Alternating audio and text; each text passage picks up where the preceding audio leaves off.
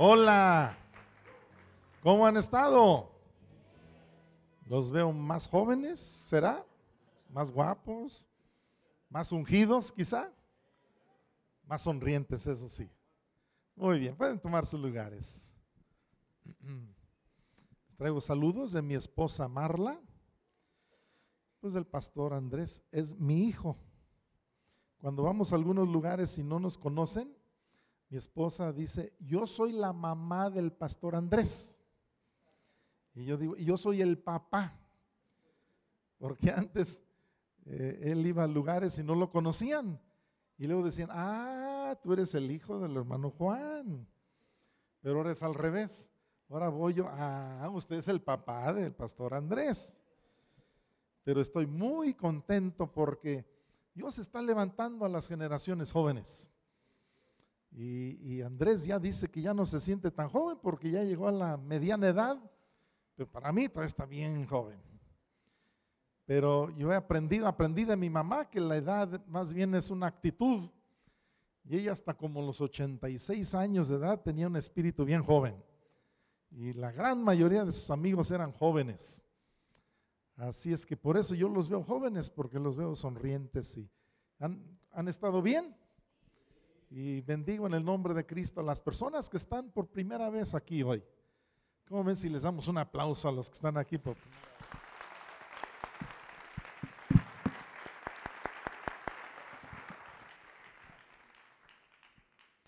Quiero hablar de mi tema favorito, el amor de Dios. Si saben que es el poder más grande del universo, el amor de Dios. Vamos a hablar de el amor de Dios y vamos a hablar de lo nuevo de Dios, las dos cosas. Porque el verdadero amor es lo que nos capacita para abrazar lo nuevo de parte de Dios. Y estamos en tiempos muy cambiantes, muy difíciles. Hoy temprano vi las noticias, creo que fue ayer que 300 personas murieron, algo así, en, en la India, un tren que se descarriló y 100 por lo menos muertos en una explosión en Alepo, en Siria, ya ven la guerra eh, civil en Siria, y todos los días cosas tremendas están sucediendo, cambios, el mundo está cambiando. El mundo está igual que México, está en dolores de parto, deseando dar a luz nuevos propósitos de Dios. Y, a ver, yo no agarré bien el nombre por el quien oramos. PQ te dijeron o cómo te dijeron? PQ. Bueno, Dios también está haciendo algo nuevo en tu vida. Son cambios, son transiciones. Y muchos de ustedes están quizá o preparándose para una transición, o están en medio de una transición, o están saliendo de una transición, pero la vida está llena de cambios. Y yo le pido a Dios, PQ, que este cambio te lleve a una dimensión más alta en el amor de Dios y en el cumplimiento de los propósitos de Dios. La vida es emocionante, la vida es maravillosa con todo y todo. Claro, la vida en Dios. Porque si no tenemos la vida en Dios, no tenemos plenitud de vida. Entonces quiero compartir acerca de el poder del amor de Dios. Y mira, la gente muy difícilmente cambia. Y para que de verdad seamos transformados y cumplamos propósitos de Dios, necesitamos la ayuda del poder más grande necesitamos el poder del amor de Dios. Cuando el amor de Dios a mí me conquistó, fue lo que cambió todo. Años de tristeza, años de abuso, años de odio, un bautismo, un encuentro con el amor de Dios me transformó verdaderamente. Eh, un encuentro con el amor de Dios transformó a mi esposa hace muchos años. Ella era alcohólica y drogadicta y vivía una vida como vive, vivían la mayoría de los jóvenes en su época. Pero con un encuentro con el amor de Dios todo cambió para ella. ¿Cuántos creen en el poder del amor de Dios? Y yo declaro por fe que tú vas a conocer dimensiones que nunca habías conocido del amor de Dios. Así como dijo Pablo, él oraba para que los cristianos en Éfeso conocieran, fíjense las palabras, la altura, la profundidad, la anchura, la longitud del amor de Dios en Cristo Jesús. Eso es lo que yo pido para todos los presentes. ¿Sabías que hay más amor para ti del que has conocido? ¿Sabías que hay más gozo, más alegría para ti? ¿Sabías que hay propósitos, muchos maravillosos propósitos que Dios quiere cumplir a través de tu vida? ¿Lo sabías? Vamos a hablar un poquito de esto. Vivimos en tiempos cambiantes, en tiempos muy difíciles. Ya ven, Estados Unidos ganó en las elecciones el que, pues confesamos, ¿no? No queríamos que ganara, pero. Y estuve en una reunión hace una semana con unos políticos, unos empresarios allá en Michoacán, y estaban con la gran inquietud, pues a ver cómo nos va, dependiendo de quién gane en las elecciones en el país del norte. Pero continuamente, no nada más en estos días, sino siempre a lo largo de nuestras vidas, vivimos tiempos cambiantes, difíciles, vivimos amenazas, eh, hay sufrimientos, hay secuestros, hay tantas situaciones. Y yo estoy convencido que enfrentaremos tiempos de, más tinieblas, eh, pero no solamente tinieblas, porque la Biblia dice, Dios dice, más tan ciertamente como vivo yo, toda la tierra, dice que será llena de su conocimiento como las aguas cubren la mar. ¿Cuántos creen eso? Y la Biblia habla de que los malos se van a hacer más malos pero los buenos se van a hacer más buenos. La Biblia habla de dos grupos, insensatos y justos. Hay varios sinónimos. Los que habitan en tinieblas, los que habitan en la luz, los que se sirven a sí mismos, los que sirven a Dios y a los demás, los que viven conforme a la carne, los que viven conforme al Espíritu. Y quiero decirte que Dios tiene un plan nuevo para ti. Dios tiene propósitos para ti, pero tú necesitas un bautismo en su amor, un avivamiento personal de amor. Se habla de avivamiento, ¿qué es eso? Pues es como un despertamiento, algo que se perdió o se murió, se avivó, recibió vida otra vez o despertó del sueño. La Biblia habla de estas experiencias cuando el Espíritu Santo, el poder de Dios vienen y transforman todo. Y pero no existe un avivamiento de una ciudad, un despertamiento de una comunidad o de una iglesia local si no hay avivamiento personal, porque el avivamiento grupal comienza siendo personal. Así es que vamos a pensar en avivamiento personal, pero no nada más personal, avivamiento de personal de amor. Porque ese es el poder más grande. Dios es amor. Y es imposible conocerlo y no conocer su amor. Es posible conocer las escrituras y no conocer la persona y el poder del amor de Dios. Es posible conocer religión. Es posible conocer mucha teoría, mucha teología, eh, muchas enseñanzas, pero sin conocer al Dios de las enseñanzas. Y yo le pido a Dios ahorita que Él te ayude a entender la gran diferencia entre la obra del Señor y el Señor de la obra. Y cuando tú entiendes esa diferencia, todo cambia en tu vida. Primero está el Señor de la obra que la obra del Señor. Y recuerdo cuando un padre espiritual nos enseñó que la calidad de la obra depende de la calidad del obrero. Y yo declaro para los presentes, hijos de Dios sanos, para tener individualmente, para tener una iglesia sana. Yo declaro avivamiento personal para tener un avivamiento grupal. Yo declaro que van, van a despertar muchos de ustedes como nunca eh, en dimensiones que no conocían. A veces llega un avivamiento y transforma para siempre poderosamente una iglesia, una ciudad o un país. Es increíble cómo llega a suceder. A veces a través de un jovencito,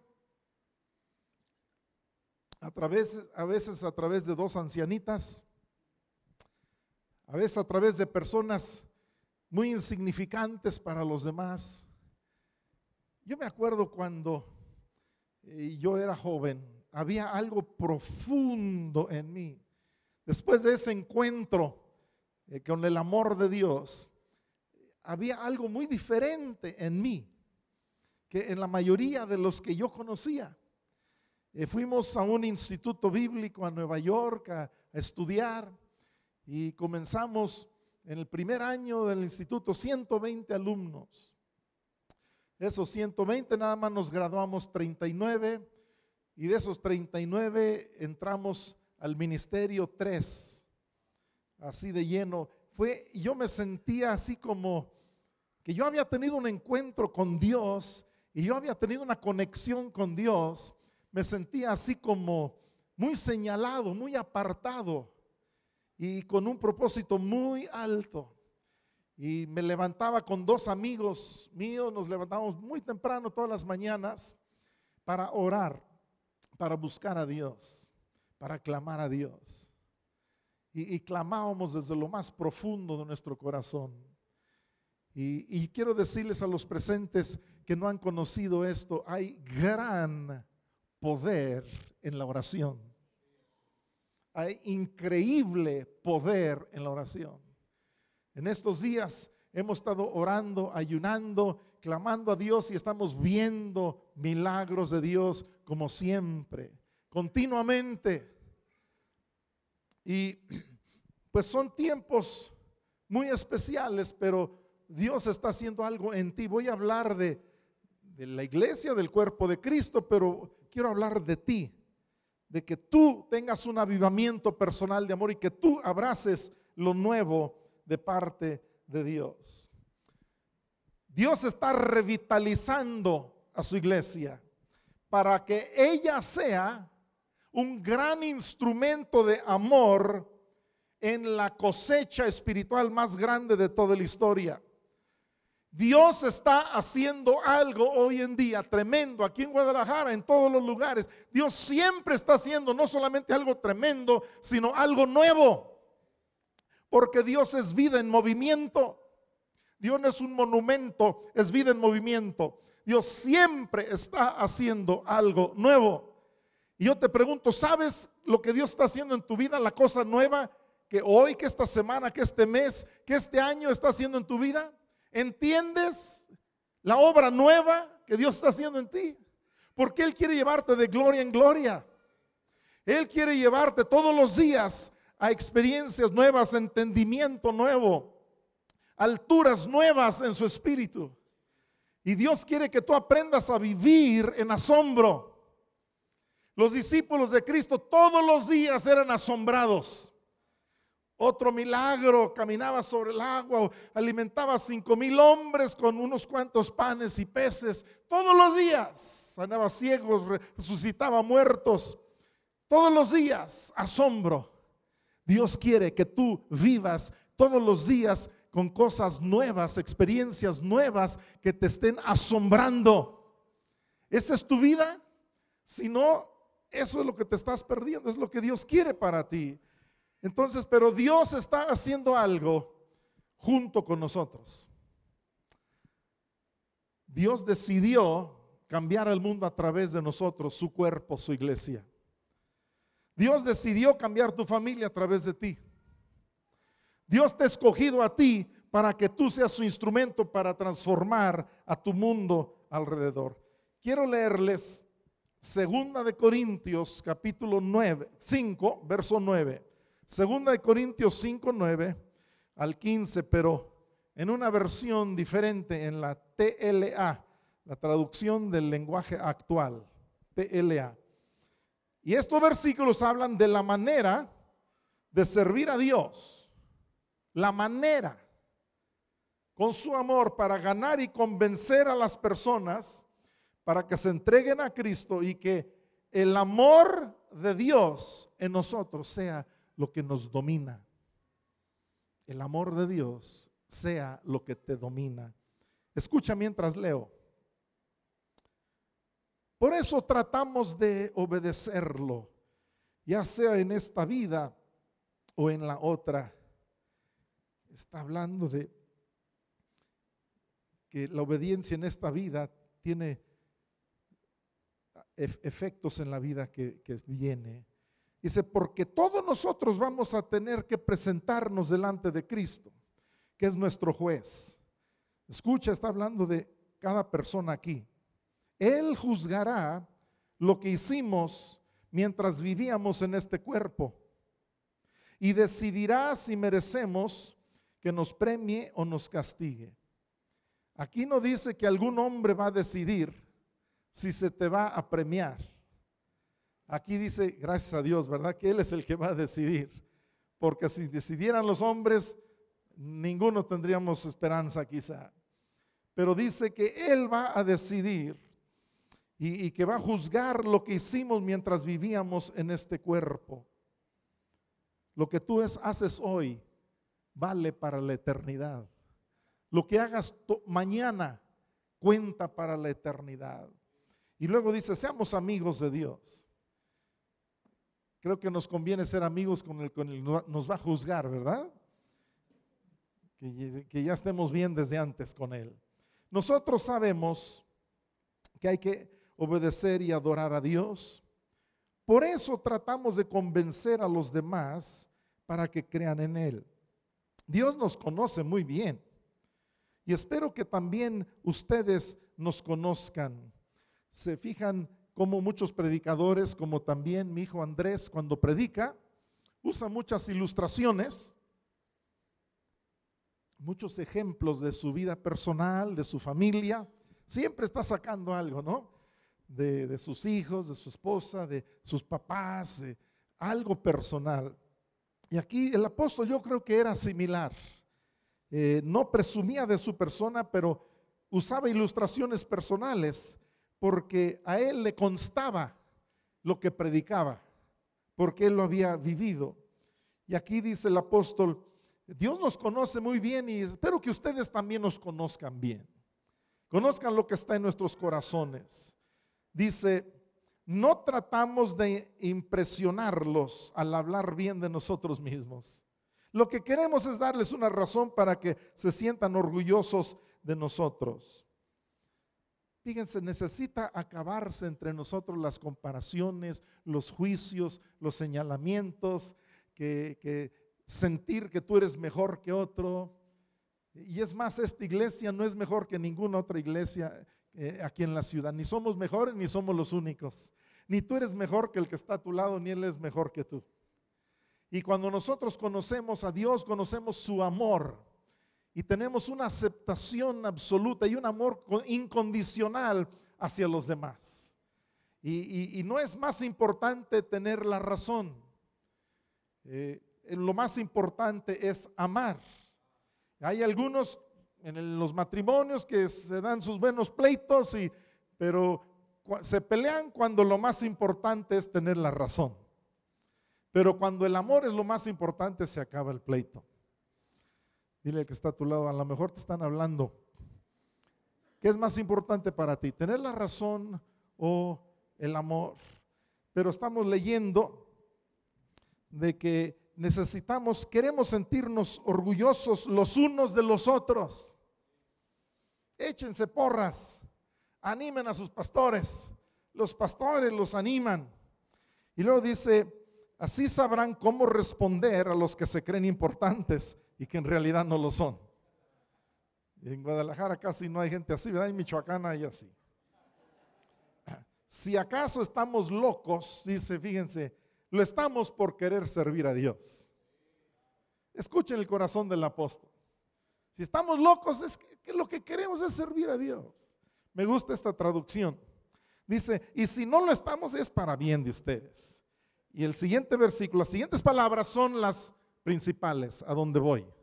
Este es el miollo del asunto. Escucha, el amor de Cristo domina nuestras vidas. En otra versión dice que nos constriñe y en otras versiones dice otras palabras. Me gustó cómo lo dice esta versión. Si gustan repetir conmigo, el amor de Cristo domina nuestras vidas. Una vez más, el amor de Cristo domina nuestras vidas. Wow. Que sea obvio y que se vea desde lejos que el amor de Cristo domina tu vida que sea algo que la gente reconoce rápidamente, que el amor de Cristo domina tu vida. Y el amor de Cristo domina tu vida a tal grado que estás dispuesto a hacer muchas cosas con tal de que otras personas vengan al conocimiento de Cristo. El apóstol Pablo decía cosas como esta, decía que él estaba dispuesto a ser anatema, anatema. O sea, estaba dispuesto a perder su salvación con tal de que su pueblo, los judíos, conocieran el amor de Dios en Jesucristo. Fíjate, estaba dispuesto a perder su salvación. Y a veces nosotros no queremos hacer pequeños cambios para expresar amor a un mundo perdido. A veces las iglesias no se quieren renovar quieren seguir cantando los mismos cantos de siempre, quieren seguir haciendo iglesia como siempre la han hecho. Y, hemos pasado por varias generaciones, muchas. Mi generación, los baby boomers, después viene la generación X, después los millennials que nacieron entre 1980 y 2000, y después la generación Z que nació del 2000 para acá. Y son mundos distintos. Y a veces no queremos hacer pequeños ajustes en nuestra manera de hacer iglesia o nuestra manera de comprender, amar, servir este, y compartir con otros la palabra de Dios, el amor de Dios. Yo declaro tu vida con un avivamiento personal de amor el amor de Dios rebosando en ti, que tu copa rebose del amor de Dios, que sea obvio que en ti hay un avivamiento, un despertamiento personal del amor de Dios, que el amor de Cristo domine tu vida, que se vea en tu familia, que se vea con tus hijos, con tus amigos, que se vea en tu trato con las personas que no conocen de Dios. Eso es lo que el mundo necesita, el amor de Dios. Y Cristo dijo, en esto conocerán que sois mis discípulos si tuvieran amor los unos por los otros. Cristo dijo ahí en Juan 13, dijo, eh, un nuevo mandamiento les doy, que se amen los unos a los otros como yo los he amado. ¿Saben qué es lo que veo? Yo veo una iglesia renovada. En más vida eh, están sucediendo cosas impresionantes. Y en un momento más les platico de esto, pero el apóstol Pablo nos termino de leer en el verso, dice que uno, el, resto del 14, él, él murió por todos y por lo tanto todos hemos muerto. Así que si Cristo murió por nosotros, ya no debemos vivir para nosotros mismos, sino para Cristo. ¿Estás escuchando? Dice, si Cristo murió por nosotros, si Cristo murió por mí, por ti, ya no debemos vivir más para nosotros mismos. ¿Sí estás escuchando? Sino para Cristo que murió y resucitó para darnos vida. El cristiano que vive para sí mismo no cumple propósitos de Dios. No abraza lo nuevo de Dios. Es que tú no te imaginas las cosas grandes, nuevas, increíbles que Dios tiene para ti. No te imaginas. Pero necesitas que el amor de Cristo te domine. Necesitas ser movido por la fuerza más grande de todo el universo y es el amor de Dios. Eso te transforma, eso transforma a otros. A ver, dile al que está a tu lado, tú no eres el centro del universo. Dios es el centro del universo. Y cuando tú conoces a Dios, tú comienzas a compartir cosas tremendas, tremendas. Eh, ¿Cómo doy gracias a Dios por aquellos que están llenos del amor de Dios? Pero es importante un avivamiento de amor entre el pueblo de Dios y tiene que comenzar en lo personal. Esposas, amen a sus maridos. Y si no, por lo menos respétenlos. Si no pueden aceptarlos, por lo menos tolérenlos. Bueno, aquí no hace falta ese consejo, ¿verdad? Esposos, amen a sus esposas. en ningún lado dice la Biblia, comprendan a sus esposas. No, dice, ámenlas. Y si tu amor depende de que si la comprendes o no, pues nunca la vas a amar. Yo cada día me siento más orgulloso de la esposa que Dios me ha dado. Y 41 años de casa por la pura gracia de Dios. Pero nos amamos más y más todo el tiempo. Y veo mi nieto más grande de 15 años de edad y digo, wow. Y, y qué bueno que los abuelitos existimos, ¿verdad? Para dar mucho amor a los nietos. Porque luego los papás todavía no agarran bien la onda. Pero Así nos sentimos mi esposa y yo y de repente van los nietos a la casa a pasar un rato y yo le digo, Andrés y Kelly, déjenlos aquí un ratito, ustedes descansen, tanto estrés y tanto que hacen, descansen, déjenlos aquí un ratito. Y mi esposa feliz, jugando con las muñequitas, con la Sofía y, y haciendo cosas ahí con los nietos, algo muy hermoso. Yo veo un mundo diferente gracias a Dios, a una iglesia renovada. Yo veo una ciudad de Guadalajara transformada, pero debido a un pueblo de Dios renovado en el amor de Dios. Y, estar dispuestos, fíjense Pablo, dispuesto a perder su salvación. Estás, estar dispuestos a, participar en, actividades, en, en, ¿cómo se llama? Proyectos nuevos. Para algunos es, es cosa de vida o muerte. Ay, ya no pintaron la iglesia de negro. Ay, ay, ay, ay. Humo en la iglesia, ¿cómo es posible? Humo, por favor. ¿Para dónde vamos? Si seguimos así con estas tendencias, nos estamos modernizando, es que el Evangelio no se moderniza. No, claro que no, pero la presentación sí. Mira el que está a tu lado. No, claro que no estamos modernizando el Evangelio. Es el mismo texto, pero es otro contexto. Yo veo gente delante de mí dispuesta a cambiar.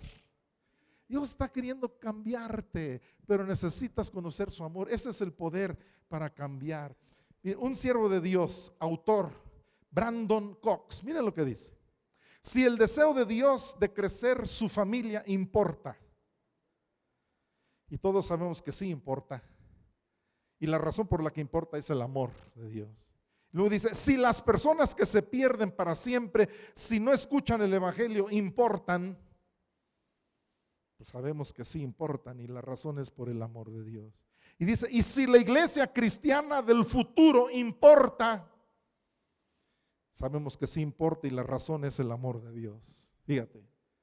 Si el deseo de Dios de crecer su familia importa, si las personas que se pierden para siempre, si no escuchan el Evangelio importan, y si la iglesia cristiana del futuro importa, esto es lo que dijo este siervo de Dios. Entonces, abrazaremos lo nuevo de Dios y cambiaremos y lo haremos por la victoria de ver a más personas encontrarse con Jesús. ¿Por qué no repiten conmigo? Abrazaremos lo nuevo de Dios y el cambio y lo haremos por la victoria de ver a más personas encontrarse con Jesús. Miren, yo estoy en muchas iglesias, muchas ciudades, países continuamente. Y hay iglesias tremendamente usadas por Dios que están impactando a sus comunidades, pero son pocas. Nueve de cada diez iglesias están perdiendo terreno. Gracias a Dios que no son diez de cada diez, son nueve nada más. Pero gracias a Dios porque hay una en cada diez que está abrazando el cambio. El amor de Dios les está dando la capacidad para abrazar lo nuevo de Dios. Dios todos los días hace cosas nuevas, todos los días quiere hacer cosas nuevas en ti. Esta es una nueva generación, son nuevos tiempos y, hay un mover nuevo, fresco del Espíritu Santo. Hay algo que está sucediendo alrededor del mundo. Hay iglesias que están naciendo y que en poco tiempo están impactando a sus ciudades.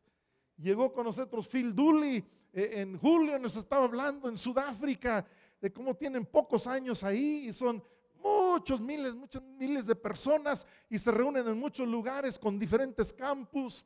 Es una estrategia fresca, pero realmente lo que es más que una estrategia es el, el amor de Dios. El amor de Dios que domina sus vidas y que los hace dispuestos para cambiar lo que tengan que cambiar. ¿Cuántos saben que hay cosas grandes que Dios quiere hacer en nosotros, pero necesitamos cambiar? Y el amor de Dios es lo que nos cambia. Un bautismo en el amor de Dios cambia todo. Pero hay un mover fresco. Más vida, las iglesias de más vida están en un momento muy especial, sin precedente. Estamos sintiendo una emoción, una pasión. Yo estoy tan contento. Y estamos en, en, luchas, en pruebas, pero al mismo tiempo estamos sintiendo un respaldo que nunca habíamos sentido antes. Mi esposa y yo desde hace 40 años hemos plantado iglesias en diferentes ciudades. Comenzamos a veces en la sala de nuestra casa con un par de familias. Por ejemplo, ahora en Morelia van miles de personas, la iglesia principal de las iglesias de más vida, edificios, terrenos, mucha gente, un movimiento maravilloso, pero 32 años hemos trabajado y muchas personas hemos trabajado. Pero ¿sabe qué? En la medida en que hemos crecido es porque hemos abrazado lo nuevo, los cambios. Eh, hace 12 años yo abracé el cambio de dar lugar a la nueva generación. Fue la cosa más difícil que yo hice en toda mi vida. Yo todavía tenía muchas ganas y muchas cosas que quería hacer como pastor principal de la iglesia, pero Dios me ayudó, me convenció, me acorraló, me puso entre la espada y la pared Dios, ¿qué estás tratando de decirme? Situaciones muy difíciles hasta que yo entendí que Dios me estaba diciendo, es tiempo para la nueva generación. Es tiempo para la nueva generación.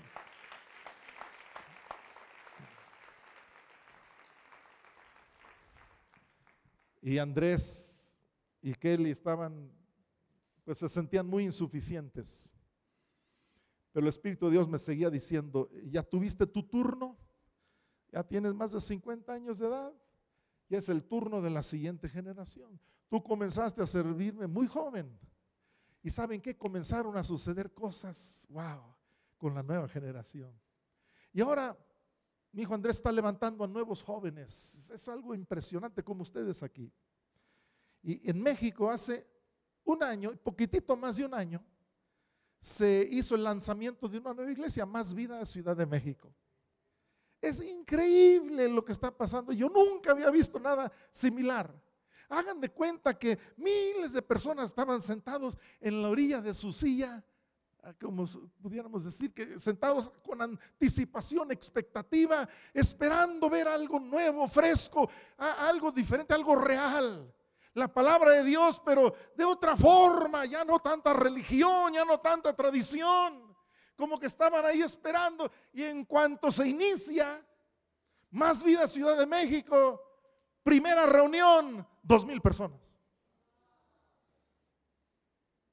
Claro, muchos eran visitas y, y bajó, pero ahorita, en un año, una iglesia de más de 1500 personas que todos los domingos se están reuniendo ahí. Jamás de los jamases ni había visto yo algo así, ni había soñado yo algo así. Algunos dicen, ah, entonces por ser iglesia grande, numerosa. No, no, no, no, no, no. Es que el amor de Dios es tan grande que Él quiere que el mayor número posible de personas le conozcan. El tamaño promedio de la iglesia hoy en día cristiana es de 80 a 100 personas. Y la mayoría de los pastores, ese es lo que Dios les ha dado, un trabajo, una responsabilidad así. Pero Dios ama a todo mundo. Y, hay tantas generaciones y, en todo el mundo que se están levantando sin el Evangelio, sin el conocimiento del amor de Dios. y la mayoría de las iglesias no se renuevan. Estoy hablando de iglesia renovada, pero para que haya una iglesia renovada tiene que haber individuos renovados. Avivamiento personal para que haya avivamiento grupal. ¿Y saben qué? Yo veo un nuevo día. Estoy en lugares en Nueva York y en otros lugares y yo veo que siguen como estaban hace muchos años. Yo pertenecía a un consejo de ancianos y, todos tenían arriba de 70 años de edad. El consejo que dirigía una organización a nivel mundial con cientos y cientos de pastores, mil pastores en, los Estados Unidos y miles en otros países. Y todos los miembros del consejo eran entre 70 y 85 años de edad. Yo era el más joven, 50 un cincuentón. Y el Espíritu de Dios les ha estado hablando, o se renuevan o desaparecen. O se renuevan o desaparecen. Yo siento algo nuevo, algo fresco aquí. Pero si Dios no lo hace en tu vida, en lo personal, no lo puede hacer. Es que yo le pido al Espíritu Santo que abra tus ojos, que te enseñe el panorama grande, que veas más allá de, lo que conoces. Dios quiere hacer cosas nuevas que nunca habías visto ni te habías imaginado. Dios tiene grandes cosas nuevas que hacer, pero necesita gente conectada con Él. Necesita gente que está dispuesta a todo para ver su gloria y llenar la tierra. Yo, bendigo tu vida. Yo declaro que en tu familia va a haber un mover nuevo, fresco del Espíritu Santo. Avivamiento personal de amor entre los matrimonios, entre los padres y los hijos. Yo declaro que Dios les da una creatividad única aquí en Guadalajara. Una creatividad muy de ustedes. Y una libertad muy especial. Si el deseo de Dios de crecer su familia importa, si las personas que se pierden para siempre, si no escuchan el Evangelio, importan, y si la iglesia cristiana del futuro importa, entonces abrazaremos lo nuevo de Dios.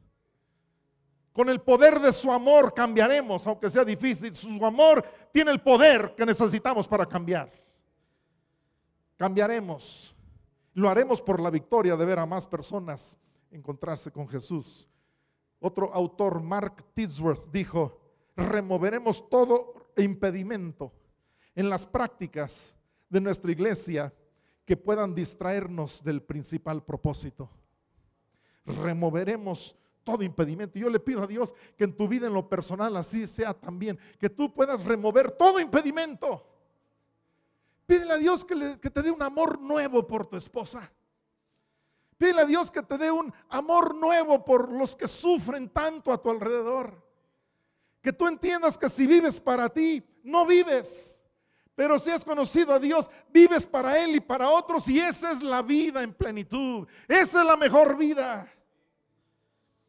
Sentimos una pasión, una emoción con mi hijo Andrés, con el pastor Javi, con Claudia. Hay crecimiento como nunca en las nuevas iglesias que se están plantando. Y el tema es de abrazar lo nuevo de Dios. Es un tema muy caliente entre nosotros. Pero es que no nada más pensamos en lo nuevo, pensamos en gente nueva. Gente nueva. El otro día estuve en una iglesia y estaban dando la bienvenida a los nuevos y pues no había ni un solo nuevo que se parara. Yo le pido a Dios que en todas las reuniones aquí haya así de gente nueva. Que el Espíritu Santo te mueva. Que te dé un empujoncito si es necesario, un no sé qué, pero que te muevas. Tenemos que entender lo nuevo de Dios, lo nuevo de Dios es gente nueva. Gente dolida, quebrantada. Nuevas generaciones, sangre nueva, un mover fresco de Dios. Nuevas expresiones y métodos, una perspectiva nueva, un propósito nuevo, una obra nueva de Dios, nueva de espiritualidad, de avivamiento, creatividad, libertad, soltura Dios quiere que tú seas real, que seas como Él te hizo, que tú te desarrolles plenamente, que no haya ninguna atadura que te ate, que te detenga. Te invito a que estés de pie.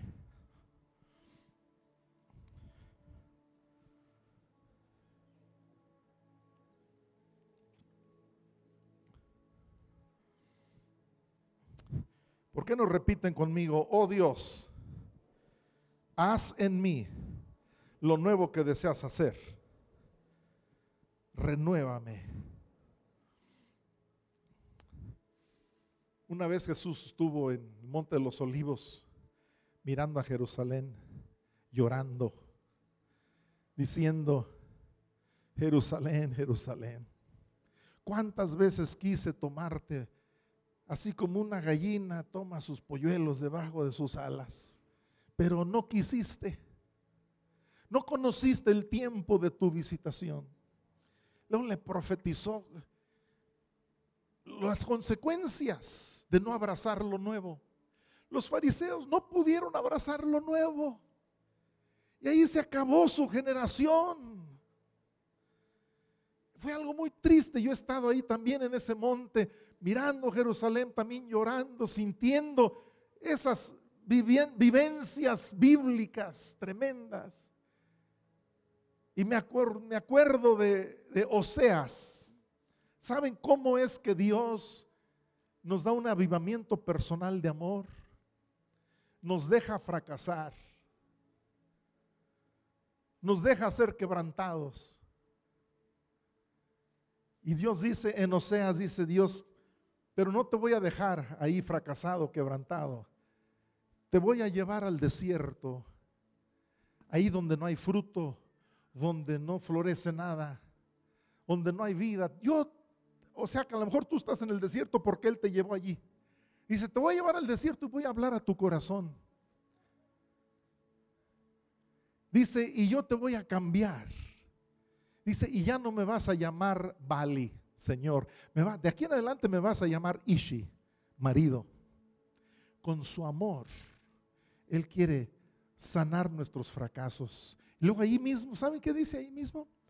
Dice, cambiaré tu valle de vergüenza y fracaso en una puerta de esperanza. ¿Cómo vamos a recibir un avivamiento personal de amor? Reconociendo que el desierto es parte de un propósito de Dios, el quebrantamiento, la incapacidad de florecer, de dar fruto.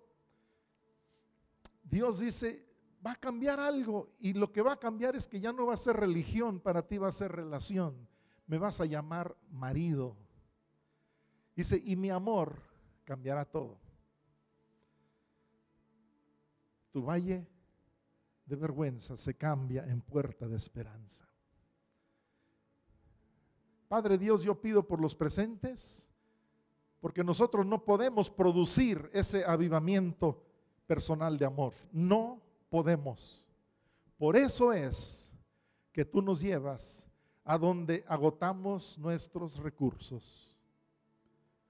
Por eso es que muchos de los presentes se han encontrado con una situación tras otra, tras otra,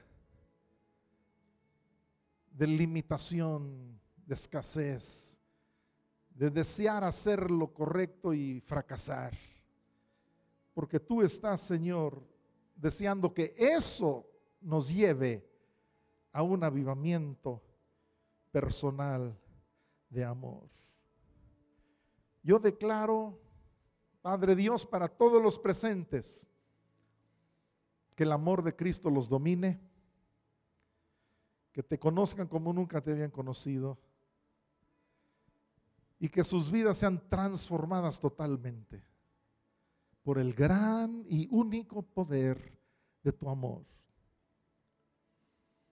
Así como cuando yo quería quitarle la vida a mi padre y vivía con tanto odio, tú me bautizaste en tu amor en un tiempo de mucha tristeza, de abandono, de mucha ira. Señor, tú me llevaste al desierto y hablaste a mi corazón. Y comencé a tener una relación como nunca antes contigo. Me bautizaste en tu amor. Yo no podía, Dios. Yo conocía religión. Y yo conocía culpabilidad y conocía acusación de hombres pero yo no sentía tu amor. Y ese día tú cambiaste todo para mí.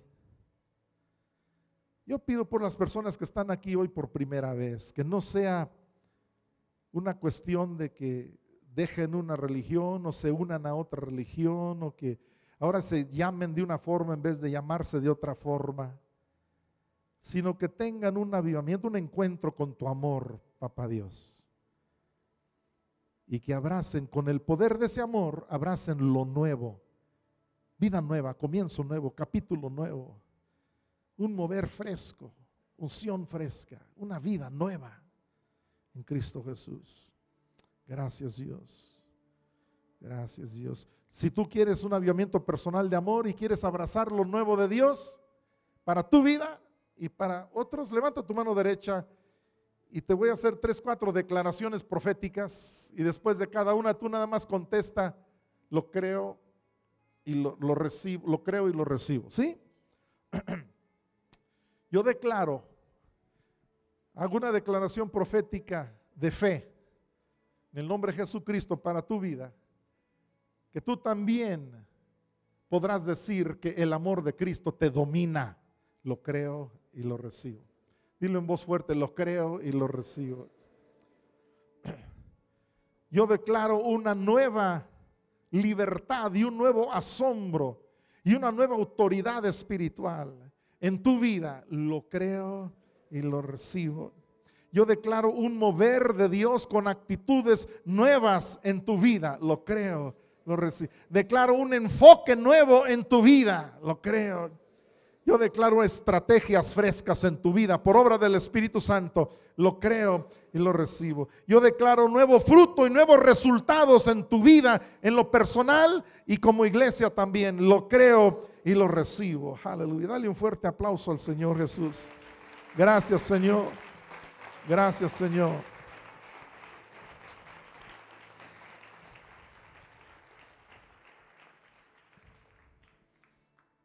Visiones, revelaciones, profecías, momentos de mucha iluminación, de meditación.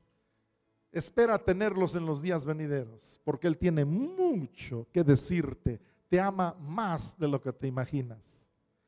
Repito lo que he dicho otras veces, si solo pudiera decirles tres palabras, y ya dije mucho más que tres, les diría Dios te ama.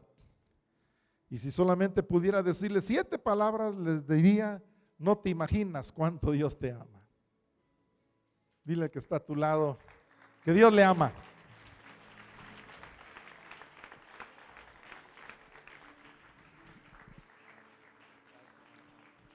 Le podemos dar ese aplauso a Dios por la vida del hermano Juan.